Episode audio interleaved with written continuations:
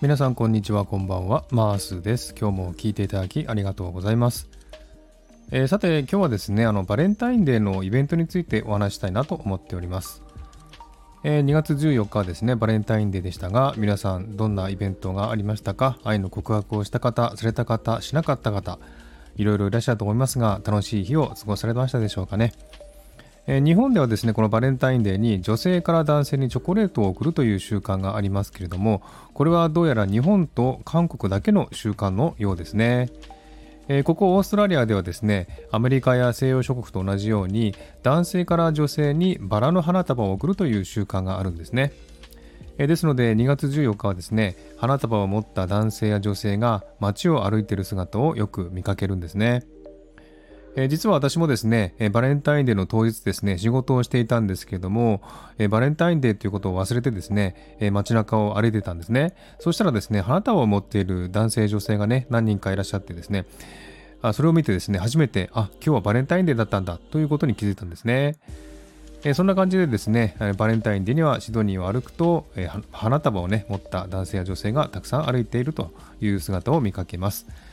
えー、そしてこの日はですねバラの花束をですね送る習慣がありますので、えー、この日の花の値段はですね普段の2倍から3倍という値段がついているそうです。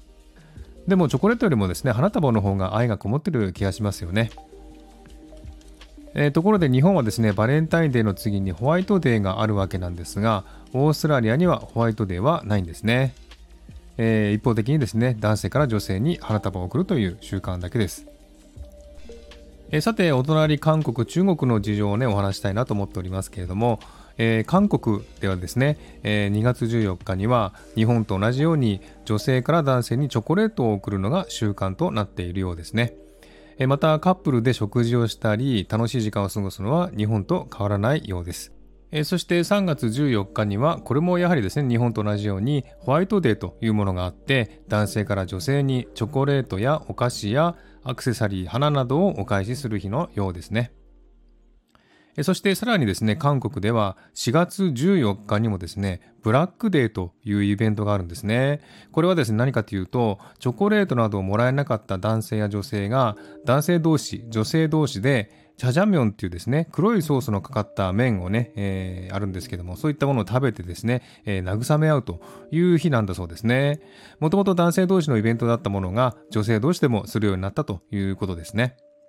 え、そしてさらにですね、次の月の5月14日はですね、えブラックデー以降にも相手がいないという人がですね、え黄色い服を着てカレーを食べる日なんだそうですね。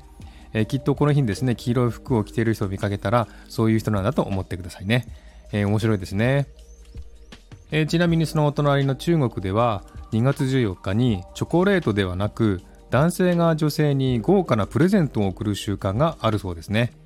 えー、花束やチョコレートやアクセサリー、そして現金のプレゼントもあるそうです。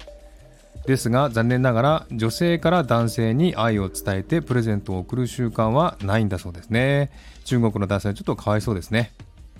はいそんな感じでね今日はですねバレンタインデーについてお話ししてみましたいかがでしたでしょうか？